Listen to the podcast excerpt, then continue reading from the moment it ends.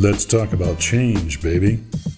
A podcast for entrepreneurs, business rock stars, and all you change makers out there.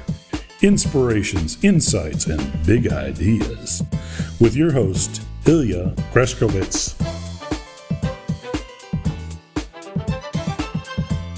Herzlich willkommen, liebe Freunde, zu einer weiteren Ausgabe von Let's Talk About Change Baby, dem Podcast für Unternehmer, Business Rockstars und natürlich für euch, die Changemaker Community da draußen.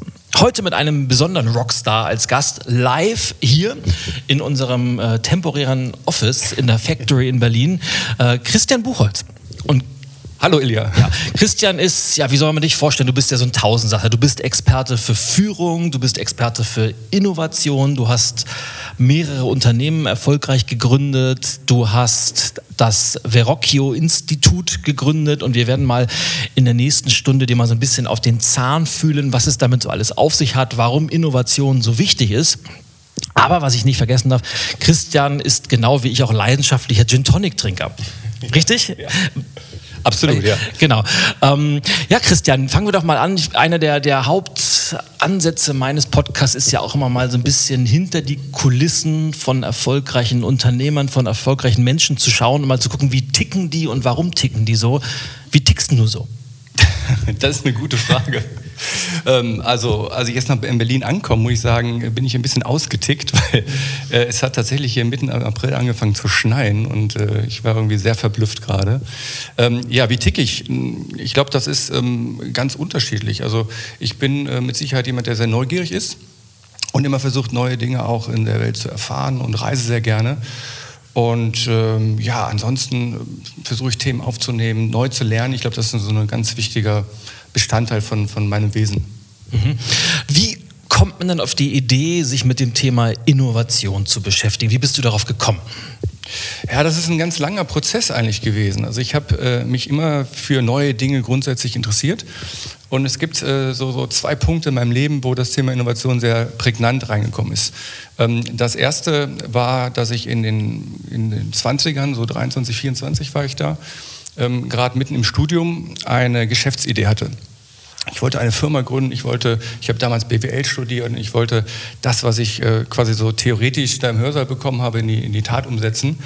Und ähm, hatte die Idee, dass ähm, es doch eine gute Sache wäre, wenn wir auf dem deutschen Markt so ein Café hätten, wo man sich hinsetzen kann, wo man sich auch mal einen Kaffee mitnehmen kann und ähm, was vielleicht etwas eher für, für auch jüngere Leute ist war wie, damals, wie gesagt, so 23, 24. Also du hast den Starbucks erfunden, bevor es ihn gab eigentlich, ja? Äh, ja, vielleicht nicht so in der Form, wie es heute ist, aber zu dem Zeitpunkt war es so, dass äh, so klassische Cafés, das waren eigentlich was für ältere Leute. Ne? Da haben die Leute gesessen, die so 40 plus waren. Ne? Jetzt bin ich auch schon 40 plus, aber äh, damals war es so, dass, dass es halt eher etwas war, wo man so als junger Mann oder junger Mensch keine Lust zu hatte. Und ähm, außerdem war ich ein paar Wochen vorher in Italien gewesen für einen längeren Urlaub und habe da festgestellt, ähm, die haben auch eine ganz andere Art, Kaffee zu machen. Ne, muss man sich so vorstellen, so in den 90er Jahren, da gab es hier so Cappuccino und so gab es eigentlich gar nicht. Es gab es in den Eiscafés und sonst, sonst hatten wir so Tüten. Es gab die Krönung von Jakobs. Die, ja, die war natürlich sensationell, aber das war genau das, was man in diesen, äh, in diesen älteren Cafés da bekommen hat.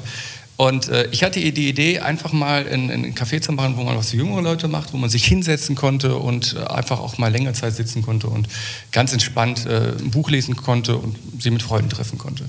Das gab es damals nicht. Und ähm, jetzt hatte ich auch nicht so viel Geld als Student und habe überlegt, das ist doch so ein geniales Konzept, um mal diese alten Kaffeekonzerne auf die Spur zu bringen.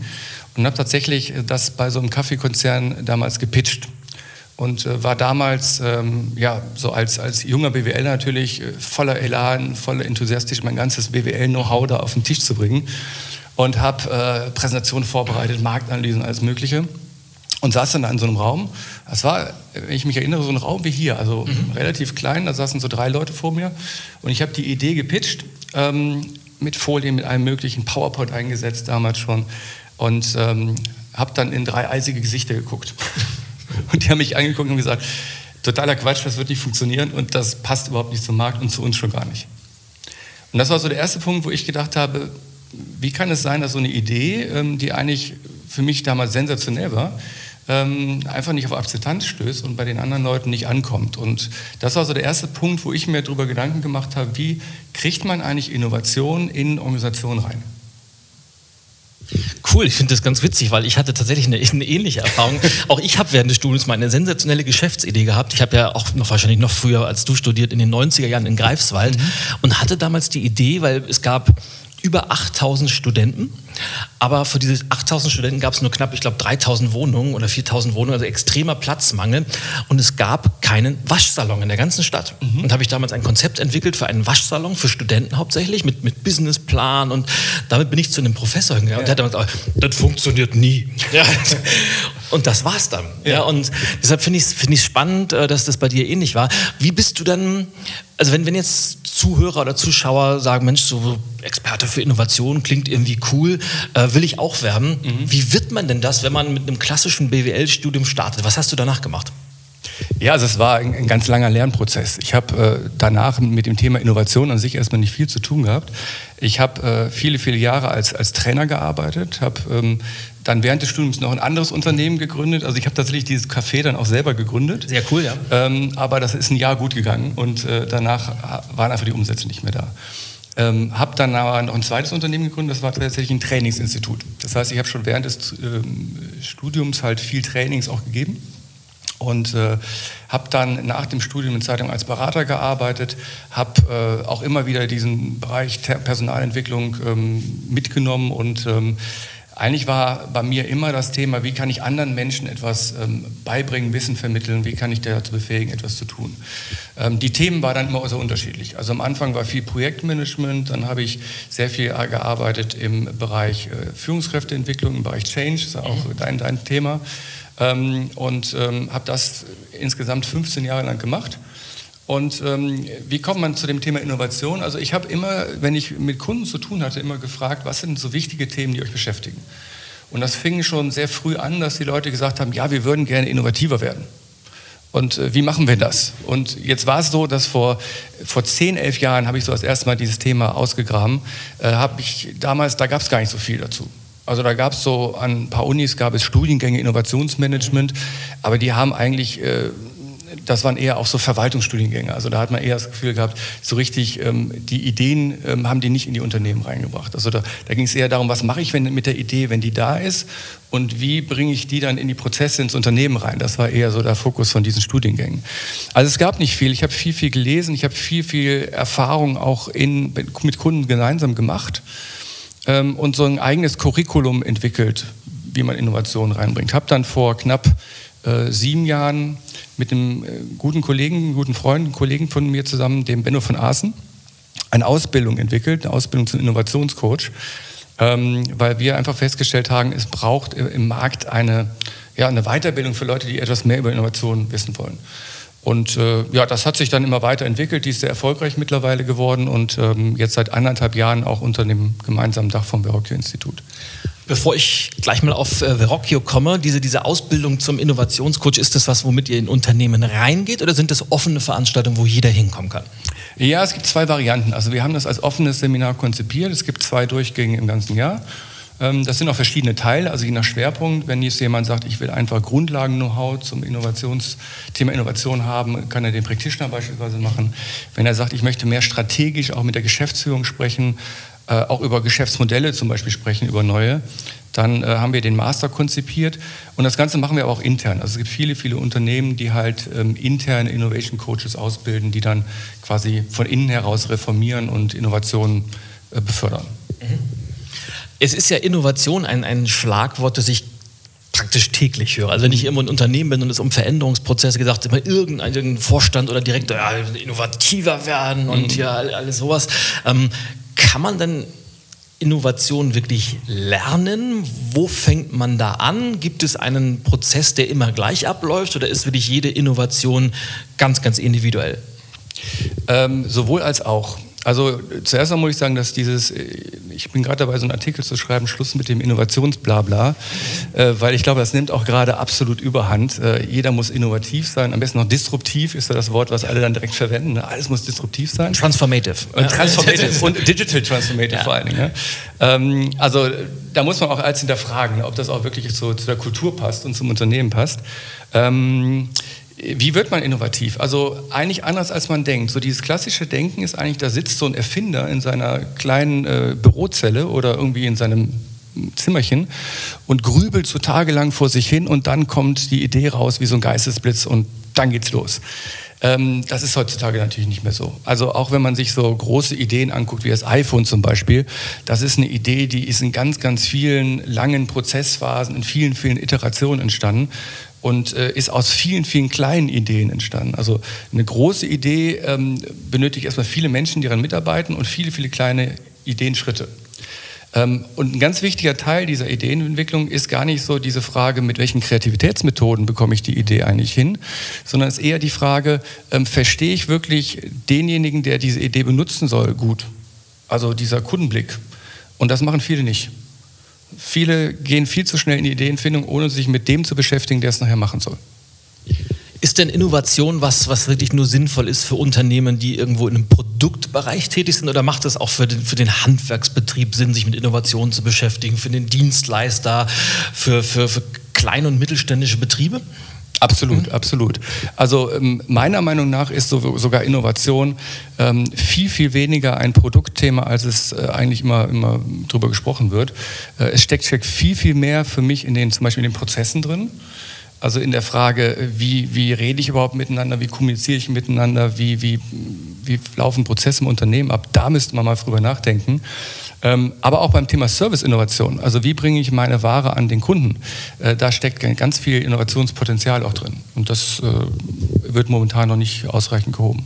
Aber es ist egal welches Unternehmen. Also ich arbeite mit, mit großen Konzernen äh, bis hin zum kleinen Betrieb, da ähm, ist überall ähm, Möglichkeit nochmal sich zu verändern. Mhm. Bevor wir dann nochmal gleich detaillierter darauf eingehen, jetzt haben wir den, das Wort Innovation schon mhm. so häufig benutzt. Was verbirgt sich denn jetzt dahinter? Was, was ist Innovation für dich?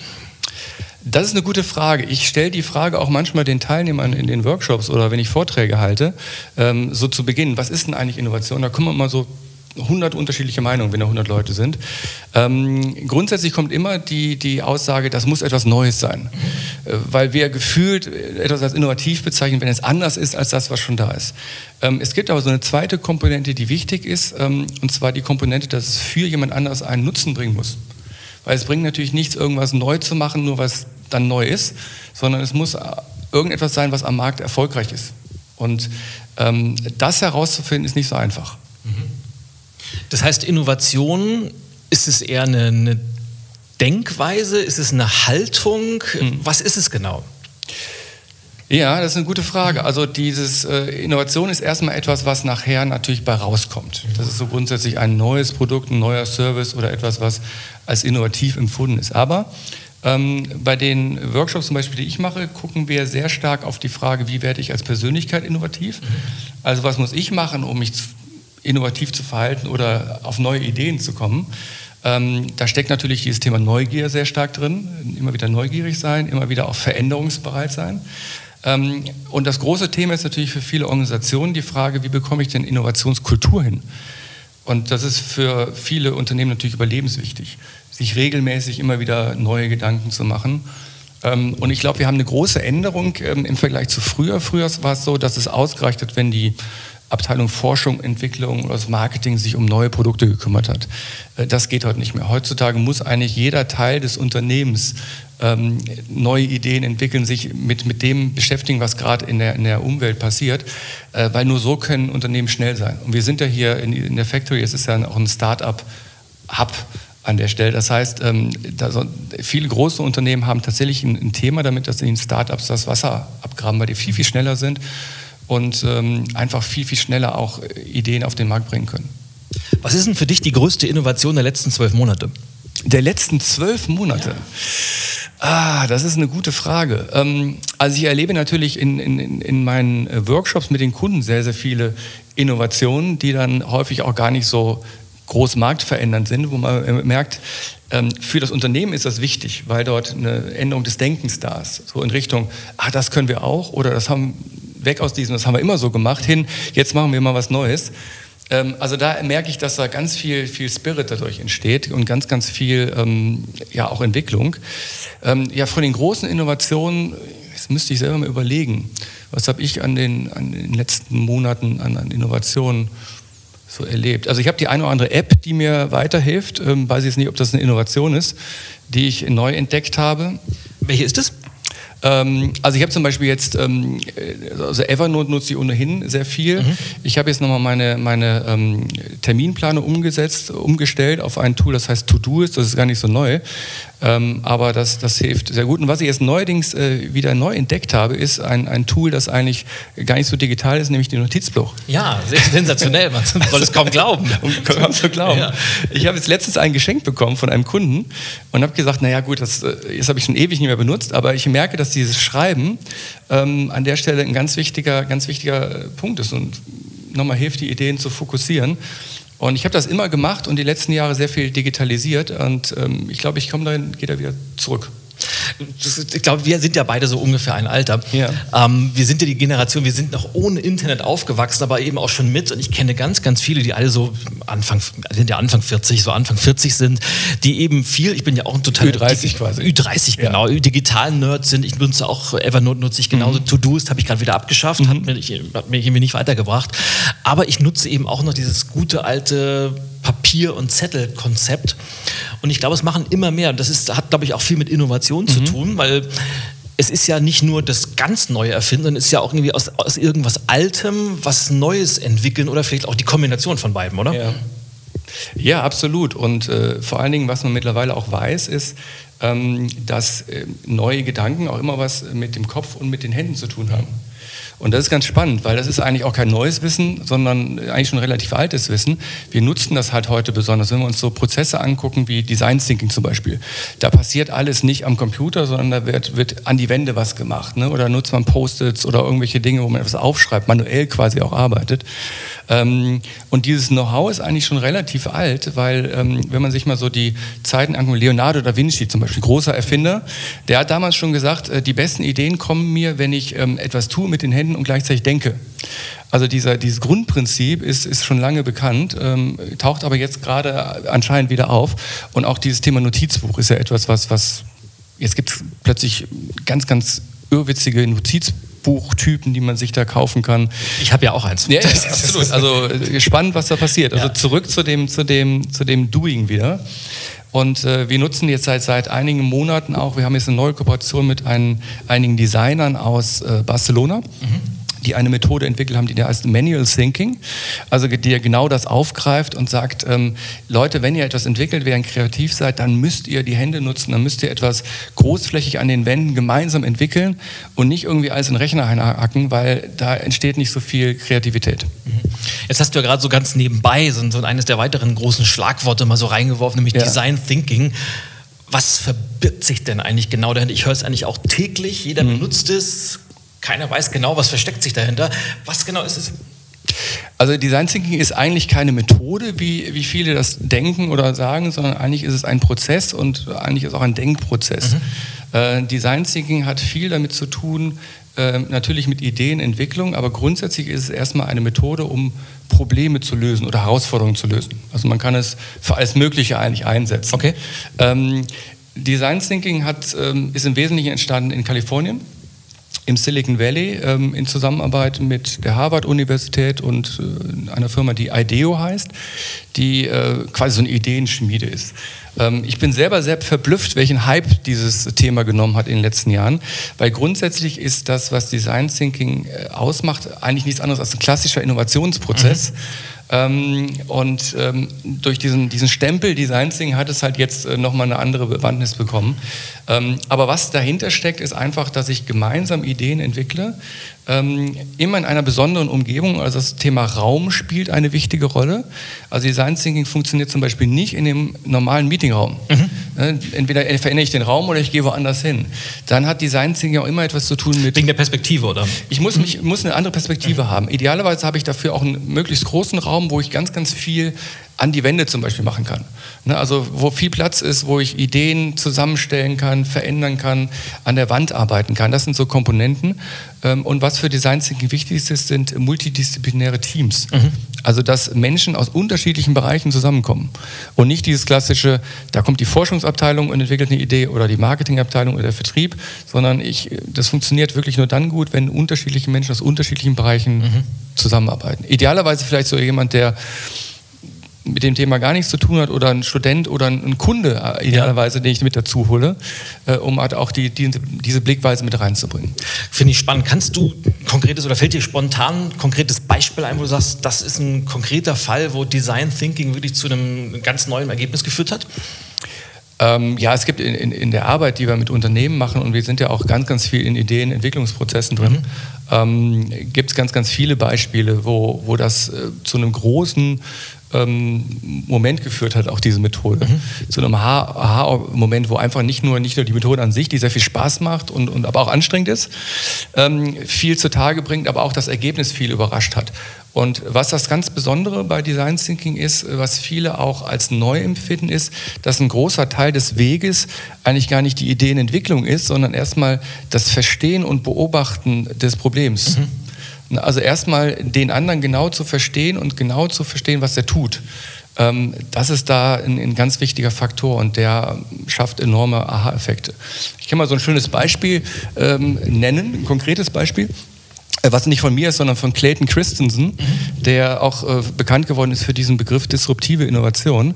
Ähm, der hatte mal einen Auftrag, ähm, wo er für äh, McDonalds den Auftrag hatte, die Milchshakes äh, zu verändern. Also ja. ja McDonalds, Milchshakes isst du, trinkst du wahrscheinlich auch? Oh, ich glaube, den letzten Milchshake habe ich getrunken, da habe ich 21 morgens um 5 auf dem Nachhauseweg, aber seitdem irgendwie nicht mehr.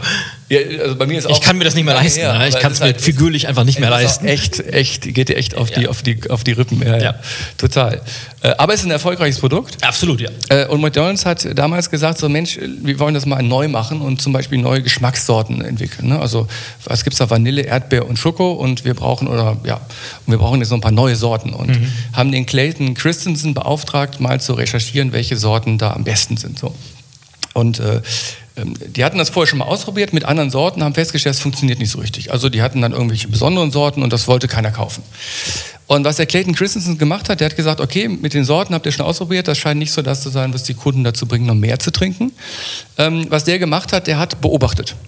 Also der hat sich mit so einem Team an mehreren McDonalds mal hingestellt und hat mal überlegt, ähm, äh, was passiert da eigentlich? Und hat festgestellt, so die meisten Milchshakes werden, was denkst du, wann die getrunken werden? Nach dem Essen? Habe ich auch gedacht. Also ich habe auch gedacht, so, also so, so statt Kaffee irgendwie nochmal so was Süßes ne, du isst statt so, Eis oder genau. sowas vielleicht. Ne? Äh, mittags so ein Burger und dann vielleicht so ein Milchshake da. Ähm, äh, ganz falsch. Also was der festgestellt hat, das war damals in den USA eine Untersuchung, dass die meisten Milchshakes morgens getrunken werden und zwar so zwischen 6 und 8 Uhr. Mhm. Also da war auch so, hä, wieso das? Ja. Ne? Was okay. steckt dahinter?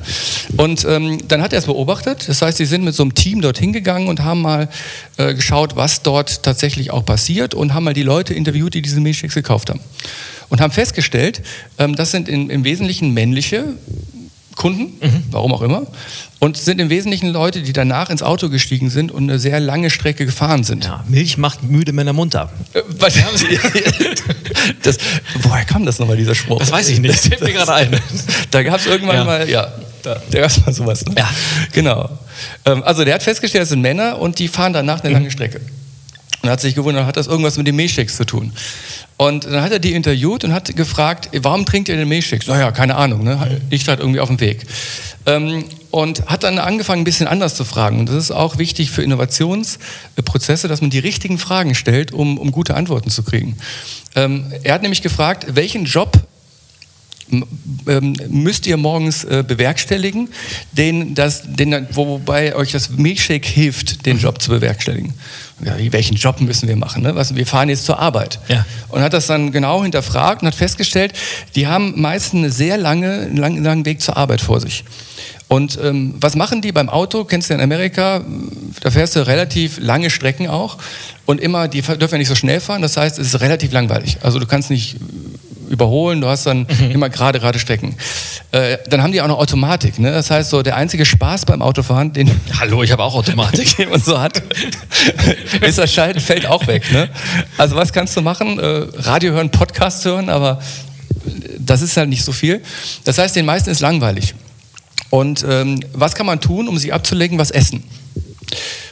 Und das Problem ist, wenn du Sachen isst, wie zum Beispiel eine Banane oder eine Schokolade, also der hat auch gefragt, wenn ihr jetzt keinen Milchshake nimmt, mhm. kauft, was kauft ihr euch dann, um euch den Job des Autofahrens zu vereinfachen?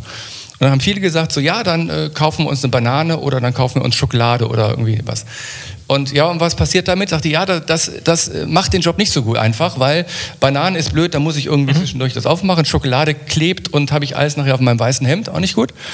Ähm, und das Milchshake ist tatsächlich das, was den Job am einfachsten macht. Weil wenn ich das trinke, da habe ich sehr viel lange was von. Das dauert sehr, sehr lange, bis das halt ähm, ja, leer ist. Mhm. Und ähm, ich muss auch immer mich beschäftigen, weil ich muss das ja immer so aufsaugen. Ne? Ja. Dieses Aufsaugen an sich ist halt etwas, was zwischendurch immer so ein Moment ist, Belohnungsmoment liefert. Ne? Mhm. Ne? Also es gibt ja auch so diese, ähm, diese bekannte Theorie, dass man sagt, Menschen wollen sich immer wieder zwischendurch belohnen. Und das schafft einfach die Energie beim Autofahren gerade zu halten. Also was dadurch passiert ist, durch diese Fragen, er hat festgestellt, dass da eigentlich ein ganz anderes Thema dahinter steckt, als dass den Leuten der Geschmack nicht gefällt oder die noch mehr kaufen würden, wenn die einen anderen Geschmack hätten. Und was war das Ergebnis am Ende? Das Ergebnis war, dass sie halt überlegt haben, wie können wir jetzt dieses Produkt verbessern? Also wie können wir daraus eine Innovation machen? Und äh, die haben festgestellt, dass es überhaupt nichts bringt, einen neuen Geschmack zu machen, weil das hilft denen nicht, ihren Job zu machen. Also Autofahren zu verbessern oder, oder schöner zu machen. Und was, äh, was die dann entwickelt haben, ist zum Beispiel Milchshake, was noch dickflüssiger ist. Okay. Wo die also noch mehr Zeit brauchen, um das zu, zu, zu, zu konsumieren. Äh, was sie auch entwickelt haben, sind größere Packungen einfach, dass die Leute da länger dran mhm. trinken. Was sie auch entwickelt haben, sind Milchshakes, die so kleine Schokoladenstückchen und so drin haben ähm, weil das dann, dann nochmal so einen Moment, so nochmal eine Belohnung mehr liefert. So, oh, das habe ich jetzt gerade ja reingeschluckt, ne? Also so in die Richtung. Ja. Also Ne, das sind so Dinge, die da entstanden sind. Und was die gemacht haben, ist, die haben ähm, so Milchshake-Dispenser aufgestellt, damit die Leute sich morgens nicht an die Schlange stellen müssen und schneller wieder im Auto sind und losfahren können.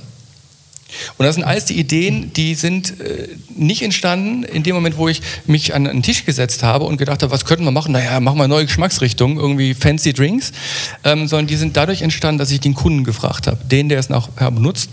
Und ähm, auch so gefragt habe, dass ich auf Dinge gekommen bin, auf die der Kunde selber nicht gekommen ist. Weil der Kunde wäre natürlich nie auf den Gedanken gekommen zu sagen, mach doch das Milchshake noch dickflüssiger. Mhm. Soweit hat der Kunde gar nicht gedacht. Und ja. das steckt auch beim Design Thinking drin, dass man sehr, sehr viel Zeit darauf verwendet, genau zu verstehen, wo eigentlich das Problem liegt. Also die Kunst liegt darin, gute Fragen zu stellen. Absolut. Mhm.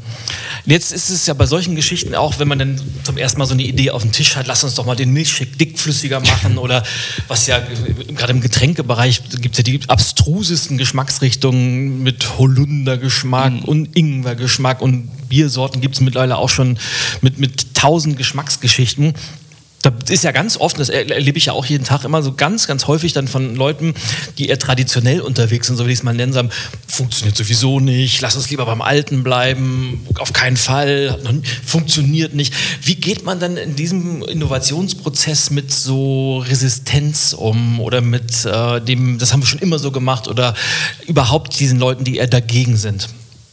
Ja, das ist tatsächlich ein, ein großes Problem ähm, weil wir natürlich immer so zwei, ich sag mal, zwei Lager haben. Also mhm. wir haben die Leute, die Ideen entwickeln und äh, du kennst es ja selber, wenn du eine Idee selber gehabt hast, dann bist du total begeistert ne? und dann ist das dein Baby und du willst es mhm. voranbringen. Und dann äh, stoßen diese Leute dann häufig auf die andere Gruppe. Das sind die Leute, für die diese Idee möglicherweise eine Veränderung bedeutet. Ähm, und das bedeutet eher Skepsis und ah, was soll ich damit und, und ist nichts für mich. Und ähm, was immer ganz wichtig ist, ist, ähm, die Menschen auch zu Beteiligten machen. Mhm. Also tatsächlich äh, die, die es nachher auch betrifft, mit in diesen Ideenprozess schon mit reinzukriegen. Das ist eigentlich das beste Mittel. Ja. Und nicht nachher eine Idee dann schon jemandem zu präsentieren, sagen so, jetzt schluck das, schluck oder stirb, sondern ähm, zu sagen, Mensch, komm doch mit dazu, entwickel selber mit und dann ist es auch in dem Moment seine Idee.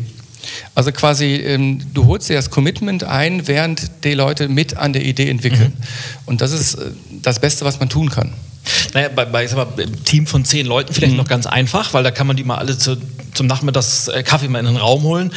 Wie machst du es in einem großen Unternehmen, einer Organisation mit 10.000 Mitarbeitern, 30.000 Mitarbeitern? Die kannst du nicht alle beteiligen. Mhm. Ähm, Hast du da Erfahrung gemacht, wie man mit dieser Veränderungsresistenz oder Innovationsfeindlichkeit umgeht? Ja, also was auf keinen Fall funktioniert, äh, da gibt es glaube ich auch genug Beispiele, ist, ähm, wenn das, wenn das Top-Management irgendwelche grundlegenden Prinzipien beschließt und die an die Wände klebt mhm. und dann äh, hofft, dass dadurch durch diese Plakate irgendwo eine Veränderung da stattfindet. Ähm, also es gibt ja so zwei Richtungen. Die eine Richtung ist, wie kann ich Menschen von einer akuten, konkreten Veränderung überzeugen? Mhm.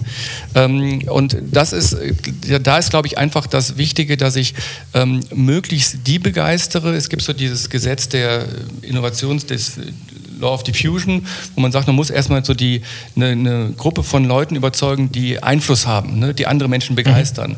Und wenn man die hat, dann ist es viel, viel einfacher, die eine große Mehrheit danach ja. auch mit, mit aufzunehmen und mit da reinzubringen. Also die kann man natürlich mit ins Boot holen und zur Unterstützung holen. Und dann ist ein ganz wichtiger Punkt immer, ähm, die Menschen das erleben zu lassen. Ne, also Veränderung heißt ja auch immer nicht nur theoretisch übersprechen, sondern es tun. Exakt, ja. Und ähm, das heißt, wenn ich, wenn ich zum Beispiel Innovationsraum einrichte, das haben wir auch sehr häufig, dass Unternehmen sagen, oh, wenn wir so in Silicon Valley gucken, mhm. Google, die haben alle so fancy Innovationsräume, wo man sich hinsetzt, um Ideen zu generieren. Ähm, dann passiert es sehr häufig, dass diese Räume auch eingerichtet werden und dann bei so einem deutschen Traditionskonzern. Und dann wundern sich äh, dann die Leute, dass da keiner reingeht. Ne? Oder dass ja. das nur als Café benutzt wird. Ja. Ähm, und das ist natürlich ganz logisch, weil ich nicht damit aufgewachsen bin, weil das nicht in meiner DNA ist. Ne? Das wurde jahrelang nicht, mhm. nicht erwartet. Also muss ich ähm, dafür sorgen, dass Menschen das erstmal ausprobieren und erstmal in den Raum reinbringen mhm. und vielleicht sogar Regeln aufstellen, damit die Leute in den Raum reingehen und dann sie das selber erleben lassen. Und wenn ich das selber erlebt habe, was passiert zum Beispiel in so einem Design Thinking Workshop, dann ähm, ist das ein ganz, anderes, als wenn ich nur darüber spreche. Ja. Jetzt hast du gerade Silicon Valley angesprochen. Ich greife es gleich mal auf, weil wenn man sich mal so umguckt, die erfolgreichsten Firmen der heutigen Zeit, ähm, fallen mir einige ein, kommen alle irgendwie so aus der Ecke Silicon Valley. Aus Deutschland nicht so wirklich. Also vielleicht bei erfolgreichen deutschen Unternehmen fallen mir spontan SAP noch ein, dann die Automobilkonzerne, aber auch langsam bröckelnd. Wie würdest du denn so den Innovationsgrad insgesamt in Deutschland auch so im internationalen Ranking einschätzen? Sind wir eher innovationsfreudig oder sind wir doch eher so, nochmal schauen, was so passiert? Ja, das ist ganz spannend, weil ähm, es gibt so zwei, zwei Sichtweisen darauf. Ähm, das eine ist so diese offizielle Statistik, also wenn man sich mal anguckt, so so ein Anzeichen für Innovation ist da zum Beispiel Patentanmeldung. Ne? So klassisch seit vielen Jahrzehnten ähm, ist das so ein Zeichen für die Innovationsfähigkeit.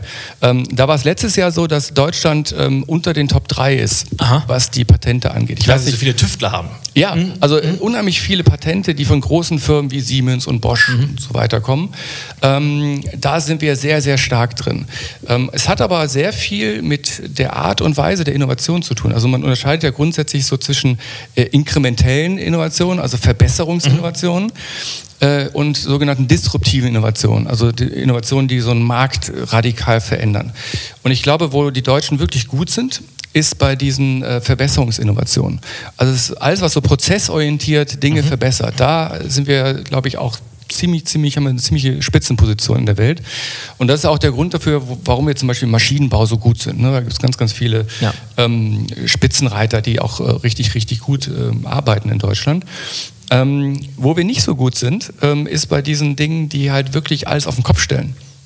Also diese Ideen, die äh, Märkte verändern, äh, hatte ich gerade schon gesagt. Und ich glaube, das liegt so ein bisschen an unserer Kultur. Ähm, also wenn wir so ein bisschen so in andere Richtungen in den Norden zum Beispiel schauen von Europa, die, die Skandinavier, mhm. wo ich auch sehr, sehr häufig schon gewesen bin, ähm, die haben zum Beispiel eine sehr deut eine deutlich liberalere Kultur, was den Umgang zum Beispiel mit Fehlern angeht, mit Ausprobieren. Ja, das stimmt. In vielen Bereichen viel, viel offener. Ähm, wir brauchen auch gar nicht so weit zu gehen, nach Holland zu gucken. Ne? Mhm. Ne? Also auch äh, die Holländer, muss ich sagen, sind, sind, sind in vielen Teilen viel, viel offener. Und das begünstigt natürlich auch ähm, Innovationen, die auch mal Dinge auf den Kopf stellen. In Deutschland wird das dann eher beäugt und gefragt, passt das in den Prozess rein? Ähm, da findet zwar gerade eine Veränderung statt, ähm, aber das ist so eine, so eine Tugend, die wir haben, wo wir auch sehr gut sind und jetzt muss vielleicht so ein bisschen mehr noch dazu kommen von diesem Silicon Valley-Denken. Mhm. Liegt es denn wirklich daran, dass es in Deutschland so wenig gute Ideen gibt? Liegt es daran, dass man eher versucht, Dinge weiterzuentwickeln? Oder ist vielleicht auch, äh, sind die Rahmenbedingungen nicht ganz so gegeben, wie es vielleicht in den Silicon Valley oder in Skandinavien ist. Ich habe letztens wieder dieses, dieses tolle Beispiel irgendwo gelesen, äh, Apple wäre in Deutschland nie erstanden, weil man die Genehmigung für die Garage gar nicht bekommen hätte hier zum Beispiel. Also ich stelle auch immer ganz, ganz oft fest, wir sind ja hier in einem, äh, in der Factory in Berlin eher in einem eine Ausnahme, wo wirklich unglaublich viele Startups, viele tolle Ideen rumlaufen. Generell ist es ja also, dass wenn Leute was gründen wollen, müssen sie erstmal zig bürokratische mhm. Hürden überwinden.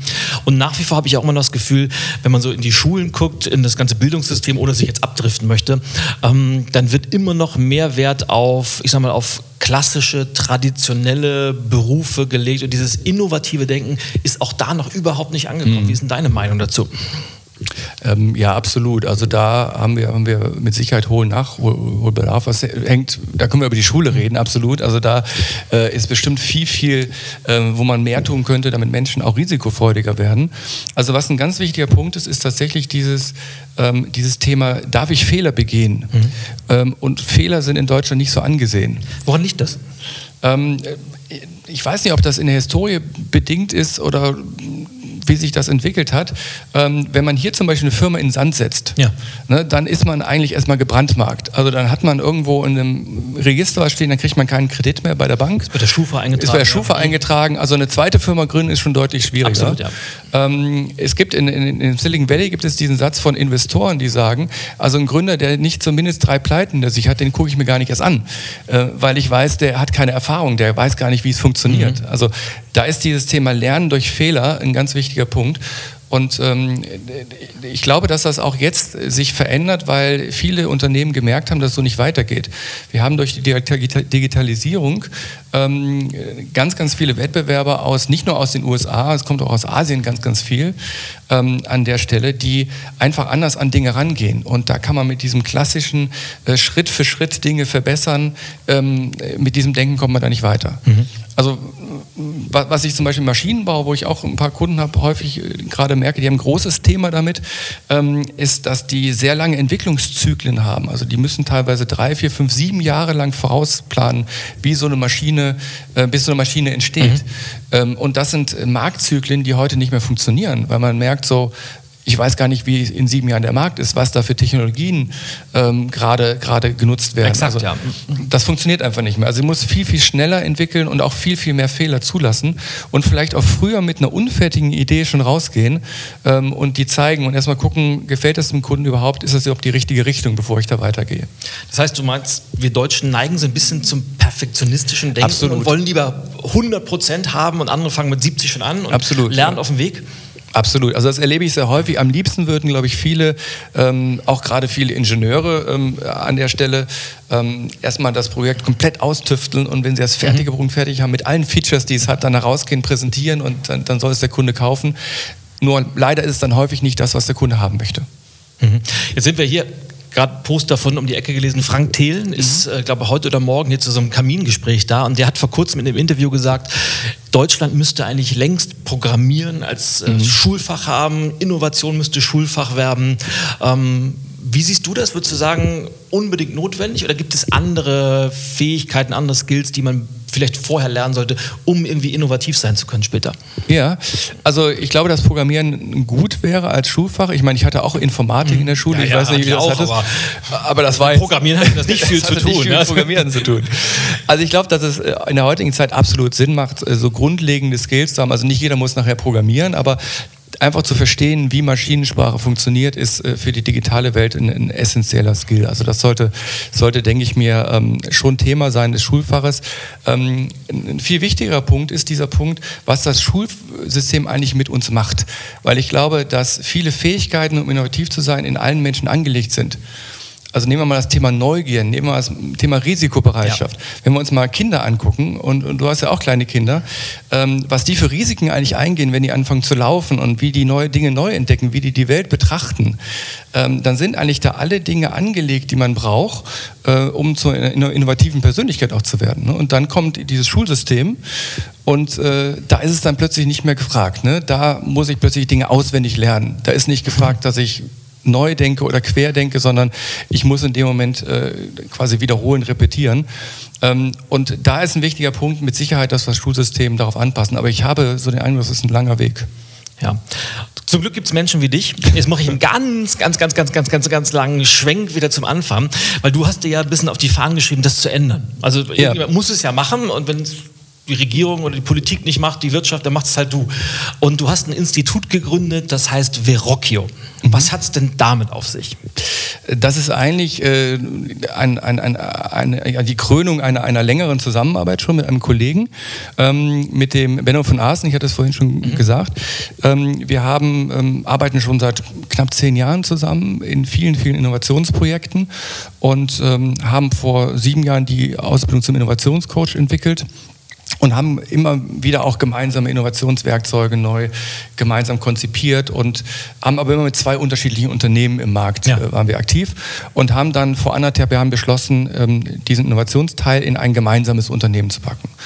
Und ähm, dieses Unternehmen sollte aber kein klassisches Beratungsunternehmen sein, sondern ähm, sich zu einem Innovations-Think Tank entwickeln. Mhm. Also tatsächlich ähm, Innovationswissen sammeln, anreichern und verbreiten. Das ist unser großes Ziel, cool. weil es mhm. so eine Stelle noch nicht gibt. Ne? Also es gibt ganz viele Berater, es gibt, vielleicht auch Universitäten, aber jemand, der halt ähm, uneigennützig sagt, ich sammle mal das, was da ist und gucke, dass ich das äh, so transformiere, dass die Menschen nutzen können.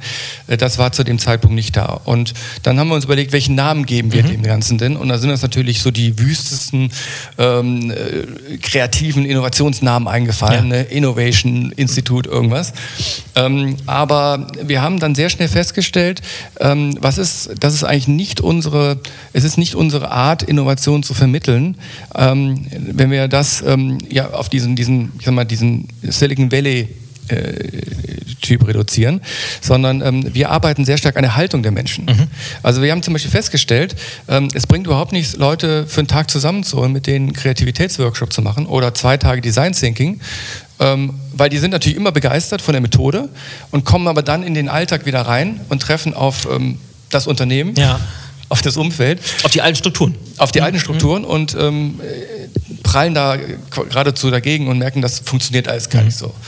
Ähm, das heißt, ähm, was wir verändern müssen, ist nicht nur, nicht nur die, die, wir müssen nicht nur Methoden reinbringen, sondern auch die Haltung verändern zum Thema Innovation. Und wir müssen auch das Umfeld verändern. Und äh, wir haben überlegt, was sind denn eigentlich für unsere Persönlichkeiten aus der, auch da aus der Historie, große Erfinder, wo wir gesagt haben, die vertreten eigentlich dieses Thema innovative Haltung am besten. Da haben wir so an Edison gedacht zum ja. Beispiel, ne? Erfinder der Glühbirne, Steve Jobs war auch mit dabei.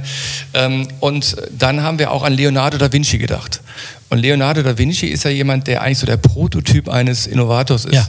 Der hat in einer, glaube ich, sehr, sehr schwierigen Zeit äh, Dinge gemacht, die, die einfach phänomenal waren. Ne? Der hat ja äh, Flugzeuge entwickelt, der hat Panzer entwickelt. Hat alles, also äh, ja. in, in, ganz, ganz vielen Bereichen Medizin war der unheimlich äh, fortgeschritten. Also hat ganz, ganz, ganz viele Dinge ähm, dort auch getan. Und ähm, in einer schwierigen Zeit und der ähm, hat noch etwas anderes gemacht. Der hat alles, was er getan hat, beschrieben. Also es gibt ganz, ganz viele Aufzeichnungen von mhm. ihm über sein Denken. Cool. Also über seine Haltung. Mhm. Und es gibt auch so die Lebensprinzipien zum Beispiel von Leonardo da Vinci. Äh, und da war Neugier auch immer so ein Thema. Und äh, da war uns sehr schnell klar, also wenn wir ein Vorbild haben, dann ist es Leonardo da Vinci. Jetzt war aber das Leonardo da Vinci Institut so ein bisschen abgegriffen. ne, da haben wir gedacht, also das ist jetzt nicht so ein Name, der irgendwie so richtig passt. Und wir sind ja eigentlich auch nicht die Erfinder. Also wir sind jetzt nicht die Leonardos, die hier permanent Produkte designen und irgendwelche Dinge machen, sondern eigentlich ist unsere Aufgabe liegt darin, andere Menschen zu befähigen, mhm. innovativer zu werden. Und dann haben wir uns gefragt, wer war eigentlich der Lehrer von Leonardo da Vinci? Und das war Andrea del Verrocchio. Und da kommt auch der Name her. Also das Verrocchio-Institut geht auf Andrea del Verrocchio zurück. Und dann haben wir so ein bisschen recherchiert und haben festgestellt, das ist ja total spannend, weil der Andrea de Verrocchio hat damals schon ganz, ganz viele Dinge gemacht, die eigentlich heutzutage bei Innovationsprozessen so als neue hippe Tools mhm. drinstehen. Mhm. Also dieses Thema Räume zum Beispiel. Er hat alle Künstler in einen Raum geholt, multidisziplinäre Teams gebildet. Ähm, der hat zum Beispiel ähm, gesagt, also bevor ich jetzt irgendwo ähm, irgendwas zeichnen lasse und nachher den Kunden frage, ob er es haben will, frage ich doch den Kunden direkt und hole den mit an den Tisch. Also solche Dinge ähm, gehen auch auf Andrea de Verrocchio zurück. Ähm, und ähm, außerdem war damals die Zeit, wo Leonardo da Vinci dort gewesen ist, die, der Beginn der Renaissance, also auch mhm. eine Zeit der Erneuerung. Ja. Und wir sind ja auch gerade so, wenn man uns die Arbeitswelt anguckt, in einer Phase der Erneuerung. Ne, wenn ich mir, mich hier umgucke in der Factory, hier sitzen alle ja anders an den Schreibtischen oder arbeiten anders als noch vor 20 Jahren in den großen Unternehmen. Ähm, also sehr, sehr viele Parallelen und das war der Grund, warum wir gesagt haben, wir nennen äh, das Institut Verrocchio-Institut. Und tatsächlich ist es so, dass wir äh, gerade nächste Woche mhm. einen Teil des Kurses jetzt als Piloten ähm, tatsächlich da auch machen, wo das Ganze begonnen hat, nämlich in Florenz. Also da, wo Andrea de Verrocchio seine Werkstatt hat und werden dort mit den Teilnehmern zwei Tage verbringen. Sehr. Also nicht nur, weil Florenz eine coole Stadt ist, Absolut. sondern ähm, weil es, glaube ich, ganz doch, doch was mit Menschen macht, wenn man ja. sich irgendwie so an die Quelle von irgendwelchen Ideen begibt und so ein bisschen, ich weiß nicht, ob das zu esoterisch ist, so den, den Spirit aufsaugt, der da irgendwie Total. war. Also ich finde es auch, wenn man so durch, durch Florenz durchgeht, man atmet ja diese ganze Geschichte ein. In Rom ist es sehr ähnlich. Also sehr, sehr cool. Und du hast jetzt schon ein paar Mal gesagt, ihr habt diese Ausbildung zum Innovationspractitioner oder Innovationscoach entwickelt. Wie muss ich mir das vorstellen, wenn ich da hinkomme? Wie lange dauert dauert dies bei euch? Äh, es gibt verschiedene Module, mhm. also äh, jedes Modul hat vier Tage. Mhm. Also wenn man jetzt die komplette Ausbildung. Also ich mache die komplette. Ja. ja. Also wir haben Ausbildung zum Innovation Coach dauert ein ganzes Jahr. Mhm. Das sind ähm, dann dreimal vier Tage von den einzelnen Modulen. Ähm, dann gibt es da eine Begleitung über diesen Zeitraum. Also die Menschen arbeiten auch in ihren Unternehmen. Mhm. Und es gibt am Ende noch eine, eine Arbeit, die jemand schreibt. Ne? Also eigentlich eine Masterarbeit, wo einfach mhm. jemand ein Innovationsprojekt beschreibt. Ähm, und dann ist er quasi zertifizierter Innovation Coach. Aber äh, das macht natürlich nicht jeder, sondern ähm, viele sagen auch so ein bisschen Innovations-Know-how äh, reicht mir. Und dafür gibt es den Innovation Practitioner. Das sind mhm. zweimal zwei Tage, also vier Tage. Da gibt es quasi so richtig intensives Innovations-Know-how äh, mit Menschen aus ganz, ganz unterschiedlichen Unternehmen. Ähm, und das ist so der, der Grundbaustein, den kann man auch einzeln buchen. Was sind denn so die, die ein, zwei, vielleicht drei absoluten Basics, oder die, die muss man heutzutage einfach drauf haben, wenn man sich mit Innovation beschäftigt? Ähm, also es gibt so ein paar Erkenntnisse, die, die wichtig sind. Ähm, die erste Erkenntnis ist, dass wir unser Gehirn grundsätzlich nicht innovativ sein möchte. Also wir sind alle Menschen so gebaut, dass wir eigentlich lieber das so weitermachen, wie wir es kennengelernt haben. Weil das bequem ist, weil wir Energie sparen im Kopf, ne? das kennst du ja auch. Ähm, das heißt, ich muss eigentlich immer gucken, dass ich durch Methoden oder durch andere Räume dem Gehirn ein Schnippchen schlage. Mhm. Also es schaffe, dass das Gehirn von sich aus in andere Richtungen denkt, weil sonst bleibt es immer in diesem Gedankenkorridor. In Schema F, ja. Schema F, mhm. genau. Also ich muss äh, aktiv das tun. Ich kann nicht erwarten, wenn ich irgendwie da sitze, wo ich immer sitze, das gleiche mache wie immer, dass dann plötzlich der Geistesblitz kommt, der alles verändert. Ich muss äh, etwas tun. Ne? Also mach es, sagst du ja auch immer. Ja, ne? Mach es einfach. Ja. Mach es einfach. Ne? Nicht nur einfach ja. drüber nachdenken, reden, sondern es wirklich tun. Ähm, das ist ein ganz wichtiger Punkt. Äh, der zweite Punkt ist, dass ich ähm, äh, der zweite Punkt ist, dass ich auch mit anderen Menschen zusammen das tue. Mhm. Äh, Ideen entstehen nicht alleine, sondern sich mit anderen auszutauschen ist ein wichtiger Punkt. Und gerade die Menschen, die eigentlich nicht das Gleiche denken wie ich, sind die, die am meisten inspirieren. Und wenn ich mir da ein Team zusammenstelle mit Andersdenkern, habe ich einen guten Schritt zu einer guten Idee gemacht. Ähm, das Dritte ist, dass ich aus dem Alltags rausbreche, aus dem Raum rausgehe. Mhm. Weil was wir auch mittlerweile wissen, ist, dass unser Gehirn sehr stark auch Aktivitäten mit Räumen verbindet. Also wenn ich jetzt ins Büro gehe, ist das Büro meistens nicht mit Kreativität verbunden, sondern mit anderen Dingen. Und äh, deshalb ist es wichtig, diesen Raum zu verlassen. Also rausgehen, spazieren gehen mhm. Und, und, zu wissen, äh, wo kommen denn mir auch persönlich die besten Ideen. Ja. Und ähm, den, den wenigsten Leuten kommen interessanterweise die Ideen in den Büroräumen, sondern meistens woanders. Unter der Dusche oder auf der Toilette. Beim Joggen. beim Joggen. Bei mir kommen sie beim Joggen ja. ganz. Also wenn, wenn ich mein Buch schreibe, ich habe das letzte Buch, glaube ich, komplett beim Joggen geschrieben. Ja. Also zumindest im Kopf habe ich es geschrieben. Ja. Weil das ist halt, was du vorhin gesagt hast. Wenn der Körper in Bewegung ist, ist automatisch hier oben auch Bewegung, wenn man dann noch was schreibt danach. Also äh, kann ich gut nachvollziehen, dass ein, ein Büro seltenst der Quell grandioser Ideen ist. Einfach ja. weil man damit, oh mein Gott, jetzt sitze ich hier schon wieder in meinem zwei Quadratmeter Kasten drin und alles grau und mh, hm, Ja, und jetzt stell dir mal vor, die, das weiß ja eigentlich jeder. Also jeder weiß ja, in welchen Situationen er die besten Ideen bekommt. Und dann sitzen dann drei Leute beim Meeting und versuchen irgendwelche neuen Produkte zu entwickeln äh, und sitzen an dem Besprechungstisch, wo sie immer sitzen. Ja. Ähm, und vielleicht hat ja jeder auch die gleiche Art und Weise, Ideen zu entwickeln, draußen beim Spazierengehen oder beim Joggen. Warum treffen die sich dann nicht mal zum Joggen und laufen miteinander? Weil einfach in der Situation die Ideen besser entstehen.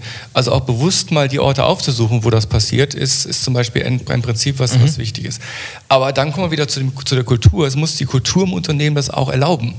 Exakt, ja. Wenn da jetzt so drei Leute sagen, so Jungs, ich gehe mal eben joggen, mhm. weil wir entwickeln jetzt Ideen und die werden komisch angeguckt, dann machen die das nur einmal kann sich denn ein Unternehmen in der heutigen Zeit, und wir müssen ja mal, wenn wir uns mal so die, du hast ja gerade, wir sind in der, in der Renaissance-Phase, das würde ich unterschreiben, also gesellschaftlich passiert ja einiges zurzeit. Äh, man kann hingucken, wo man will. USA, Türkei, die, in Großbritannien wird jetzt wieder neu gewählt. In Asien passiert ganz, ganz viel, aber auch wirtschaftlich äh, Umwälzungen noch und nöcher. Märkte verschwinden, neue entstehen. Man weiß, dass in den nächsten fünf bis zehn Jahren irgendwie Millionen Arbeitsplätze wegfallen. Dafür werden Millionen andere entstehen, wo wir noch gar nicht wissen, welche. Ähm, Würdest du denn sagen, dass sich Unternehmen das noch leisten können, heutzutage eine nicht innovative oder innovationsfeindliche Kultur zuzulassen? Oder ist das gleichzeitig die Unterschrift oder den Vertrag zu sagen, okay, wer das macht, ist in fünf Jahren weg vom Fenster? Also absolut, das würde ich unterschreiben. Es gibt äh, mit Sicherheit einige Unternehmen, die ja, eine langfristige Sicherheit haben, dadurch, dass sie eine gewisse Monopolstellung haben. Gibt es noch Too Big to Fail? Ähm, ich glaube, Too Big nicht. Ich glaube, too big ist eher so das Gegenteil. Also es ist eher ähm, too big means äh, to fail. Ähm, aber es gibt in, in, einigen Bereichen mit Sicherheit noch Monopolstellungen, die ja vielleicht noch auf eine Zeit lang bestehen, aber es kann schneller vorbei sein, als man denkt. Also ich denke zum Beispiel an die ganzen Energiekonzerne, mhm. ähm, die auch immer gedacht haben, naja, mit Atomstrom die nächsten 30 Jahre, da sind wir noch äh, gut dabei. Und dann gab es die Energiewende von einem Tag auf den anderen und das Geschäftsmodell hat sich quasi komplett erledigt. Exakt. Ja. Also das geht heute rasend schnell. Ähm, schauen wir mal auch an, an, auf Marktführer wie Nokia zum Beispiel. Ne? Also vor, vor wenigen Jahren noch war Nokia eigentlich das A und O. Äh, unangefochtener Marktführer im Bereich Mobiltelefone die gibt es heute nicht mehr in der Form. Ne? Und das Witzige ist, ich habe es, glaube ich, in einem der letzten Podcasts, habe ich genau das Beispiel auch mal gebracht, weil es gibt ja diese berühmte Pressekonferenz mhm. des Nokia-CEOs, der zum Schluss ja mehr oder weniger gesagt hat, wir haben eigentlich gar nichts falsch gemacht. Mhm. Ja, die, die, Konkurrenz hat uns nur rasant schnell mhm. überholt und wir sind nicht mehr hinterhergekommen. Ja? Mhm. Also, das heißt, äh, man muss sich auch aktiv mit dem Thema Innovation ja. beschäftigen und darf nicht abwarten, dass von außen jemand wie du kommt und sagt, Mensch, wollt ihr nicht mal, sondern man muss es von sich aus machen, oder? Ja. Und da, da, also wobei ich das nicht ganz unterschreiben würde, weil die haben schon etwas falsch gemacht, was aber viele machen. Mhm. Äh, sie haben nämlich wieder in den Bahnen gedacht, in denen sie sich bewegt haben. Also sie haben immer darüber gedacht, Mobiltelefone zu verbessern. Und äh, was bei Nokia zum Beispiel war, ist, dass die äh, ja auch immer wieder neue Mobiltelefone auf den Markt gebracht haben. Also Nokia hat jedes Jahr neue Mobiltelefone vorgestellt. Mhm. Immer wieder neu. Und auch sehr schöne Modelle, ne? also auch mal Weiterentwicklungen. Aber es waren halt immer Mobiltelefone. Und es hat noch keiner darüber nachgedacht, ob man vielleicht mit einem Mobiltelefon auch was anderes machen könnte. Also, und genau das ist dieses Denken, was Unternehmen brauchen, so diese eigene Denkkategorie in Frage zu stellen. Mhm. Und äh, das möglichst regelmäßig und möglichst häufig zu tun. Jetzt hat ja Nokia, das würde mich mal interessieren, wie du das siehst, vor kurzem einen ich weiß nicht, ob es ein Innovationsschachzug oder ob es einfach ein, ein mhm. reiner Marketing-Gag ist, bekannt gegeben, dass sie das alte Nokia 6310i, das glaube ich jeder von uns, der über 40 ist, schon mal so als Telefon hatte, das war einfach, das konnte nicht viel, hat aber irgendwie drei Wochen Akku gehabt mhm. und man konnte vielleicht noch eine SMS schreiben, war das klassische Business-Handy. Und das bringen die jetzt nochmal neu mhm. raus im Jahr 2017. Ist das jetzt eine Bankrotterklärung, weil sie innovativ, weil dir nichts mehr einfällt? Oder ist das vielleicht dieser Trend, gegen den Trend? Also ist es jetzt innovativ ja. oder also, ist es das Gegenteil? Ich glaube, dass das total gut funktioniert, weil natürlich äh, dieses Appellieren an Nostalgiegefühl immer, immer gut ist. Also ich denke zum Beispiel an das Eis brauner Bär. Ne? Das war ja auch jahrelang nicht mehr da. Und als das rauskam, haben alle, die das als Kind erlebt haben, dieses Eis wie wüst gekauft. Also war mit Sicherheit auch der Bestseller, äh, aber halt nur für eine Zeit lang. Also das ist immer sehr ja. begrenzter zeitlicher Effekt an der Stelle. Äh, kein nachhaltiges äh, Modell und ist auch keine Innovation. Ähm, und da ist natürlich auch ein großes Risiko drin, weil wenn ich das als Unternehmen als Innovation bezeichne und mich innovativ fühle, weil ich vielleicht auch bestärkt bin durch große Umsätze, dann bedeutet das aber auch wieder, dass ich nicht darüber nachdenke über andere Denkrichtungen. Mhm. Und das ist eigentlich schon wieder der erste Schritt, ähm, ja, unterzugehen. Ja. Jetzt muss ich mal gucken, wir sind nämlich, es ist ja erstaunlich, äh, zeitlich schon fast vom Oh, Ende. Ich will, Wahnsinn. muss denn so langsam zum Ende kommen, aber. Es kommt mir vor, als hätten wir zehn Minuten geredet. Ja, vielleicht sollten wir einfach auch äh, einen Endlos-Talk machen. Endlos-Talk. 24-Stunden-Podcast. Ja, aus, das wäre wär auch mal eine Innovation, oder?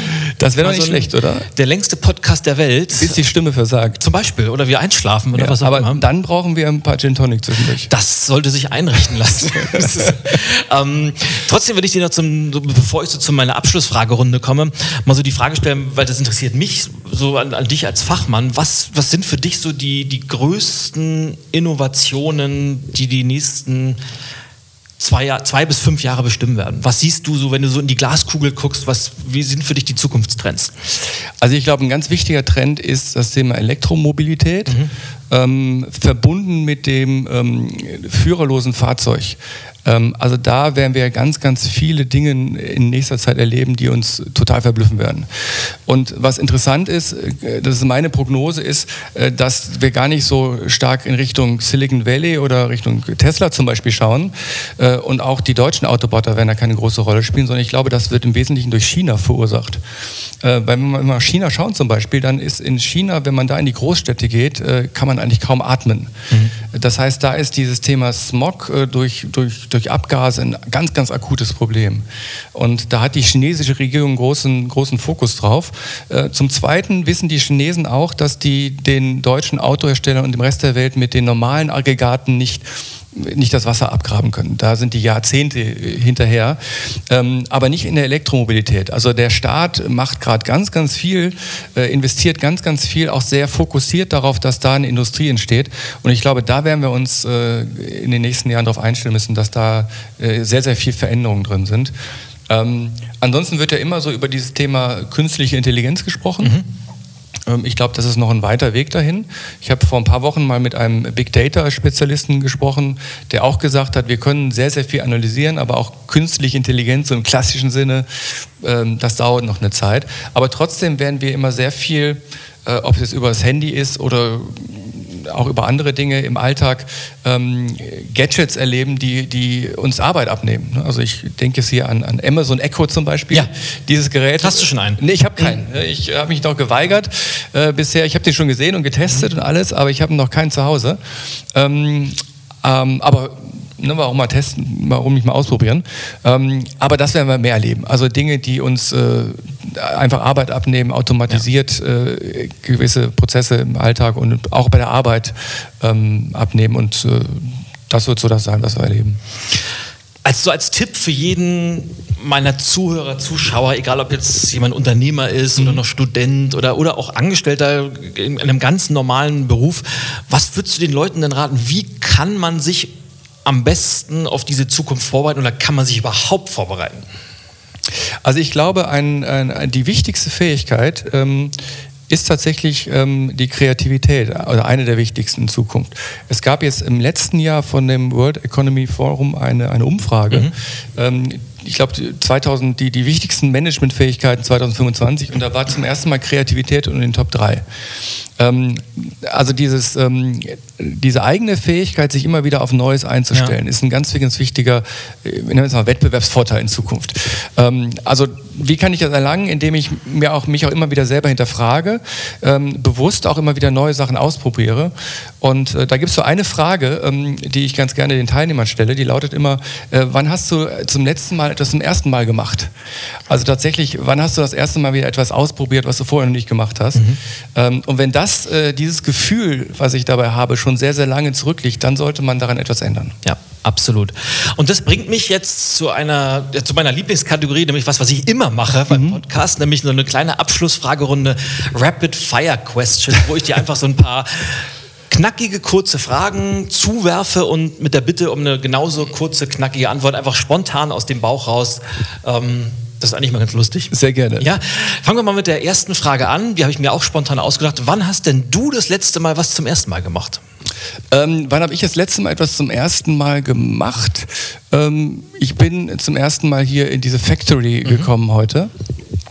Ähm, ich habe vor ähm, einem halben Jahr zum ersten Mal einen Kopfsprung von einem, ich glaube, das ist der 10 oder 15 Meter Turm gemacht. Bist du verrückt? ich für eine Frau, oder? Äh, nee, es war, äh, es war so ein Jungsding an der so, Stelle. Äh, und äh, das habe ich früher nie gemacht, äh, immer nur von diesen kleinen Brettern. Ähm, muss man auch nicht mehr machen. Nee, mit 40. Also kann man auch den, den Zuschauern sagen, sowas machen wir Männer nur für Frauen. Ja, wahrscheinlich hat er geflunkert. Ähm, zweite Frage.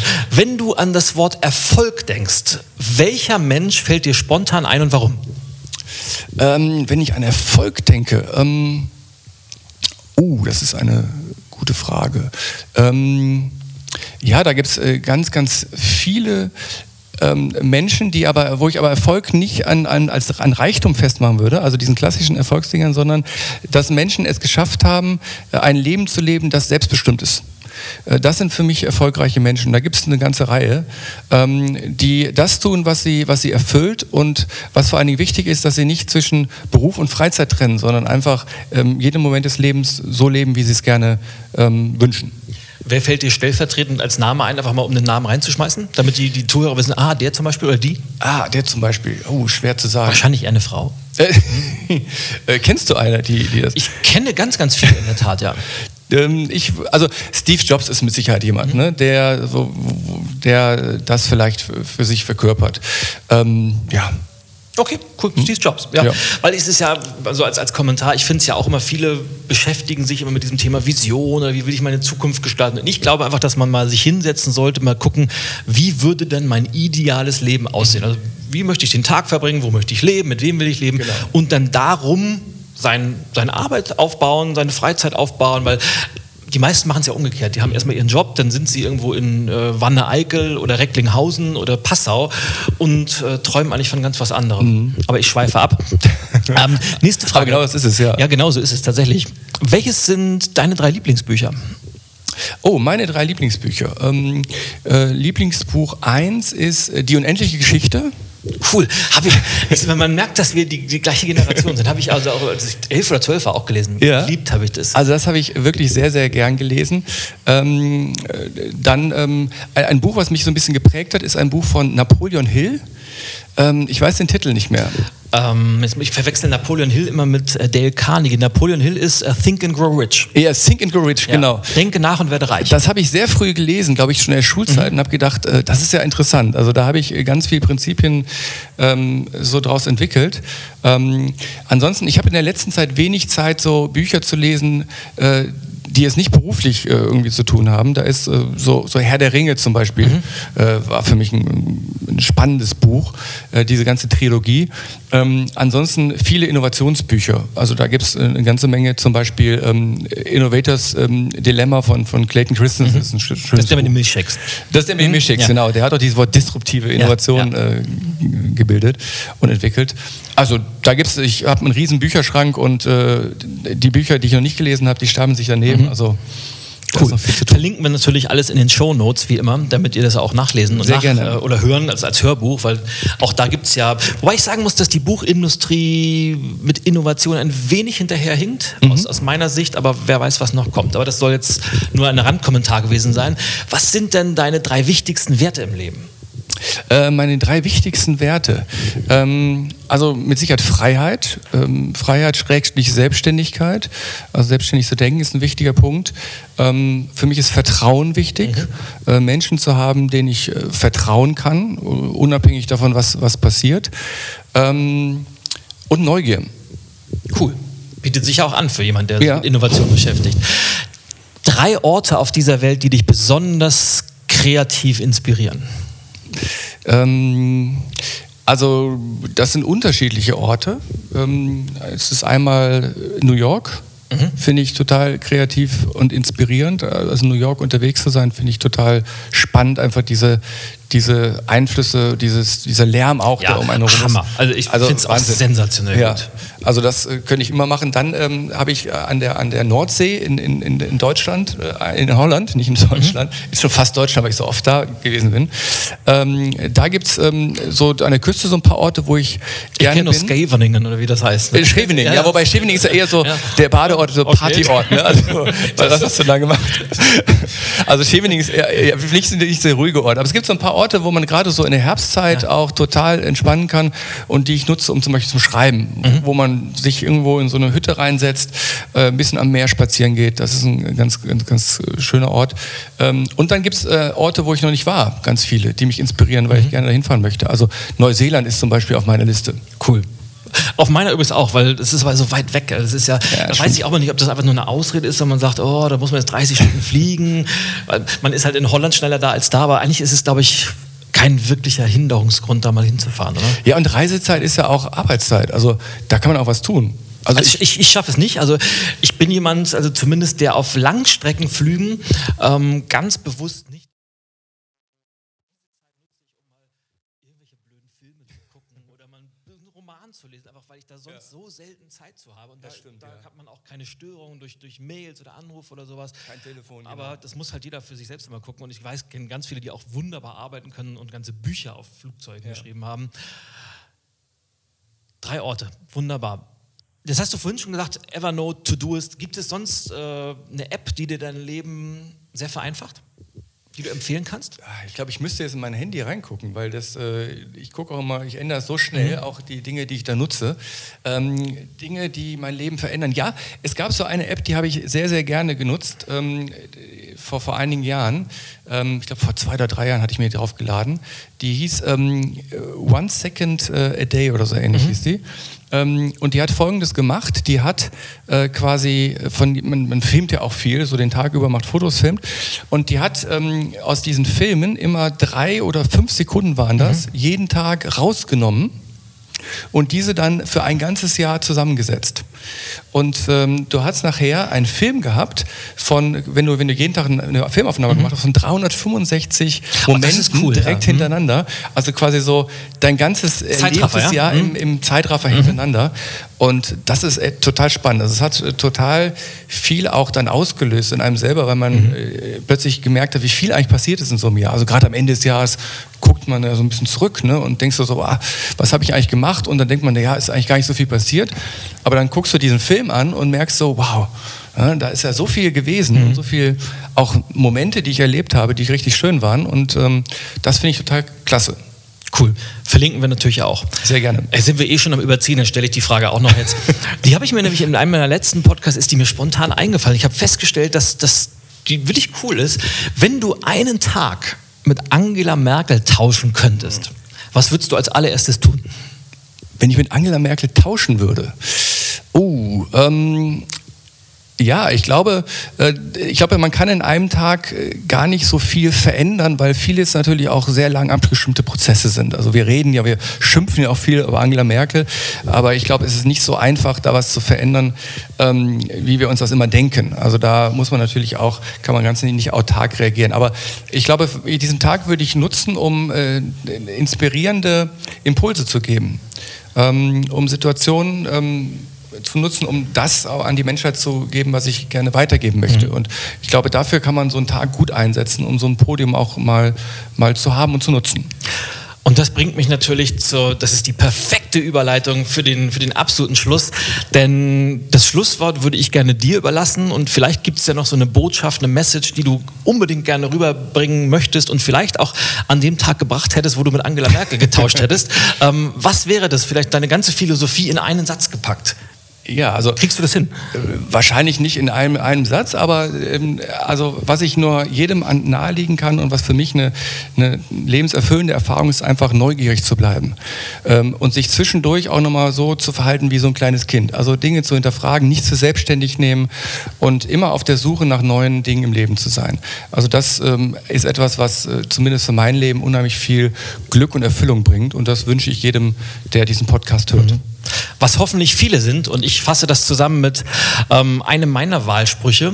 die da, der da heißt, äh, heute Erfolg zu haben, heißt vor allem eins, nämlich zu wissen, was gestern funktioniert hat. Mhm. Und das heißt, äh, immer wieder sich selbst kritisch hinterfragen, neugierig in die Welt hinausschauen und sich mal immer wieder zu fragen, gibt es irgendwo ein Problem, für das es noch keine Lösung gibt. Und wenn man mit diesem Blick so ein bisschen durch die Welt geht, passieren einfach spannende Dinge. Christian, mein Lieber, ich danke dir ganz, ganz herzlich für diesen offiziellen Teil. Es war mir ein Fest. Ja, und wir gehen jetzt zum gemütlichen Teil über. Aber, liebe Zuschauer, liebe Zuhörer, Vorher möchte ich mich noch bei euch verabschieden, bedanke mich, äh, dass ihr uns äh, über eine Stunde jetzt schon die, die, Treue gehalten habt. Wir sind ein wenig ins Plaudern gekommen, aber ich denke, da waren ganz, ganz viele coole Insights in das Thema Innovation drin, viele gute Ideen und die einzelnen Tipps und Tricks, die Christian uns verraten hat, die verlinken wir natürlich in den Shownotes. Und ich ja, freue mich, wenn ihr auch beim nächsten Mal wieder dabei seid, wenn es heißt Let's Talk About Change, Baby. Und sage alles Gute, herzliche Grüße, au ja, euer Ilja. Thank you for listening to Let's Talk About Change, Baby. The podcast for entrepreneurs, business rock stars, and all you change makers out there. Tune in next time when Ilya Greskowitz will share some new inspiration, insights, and big ideas.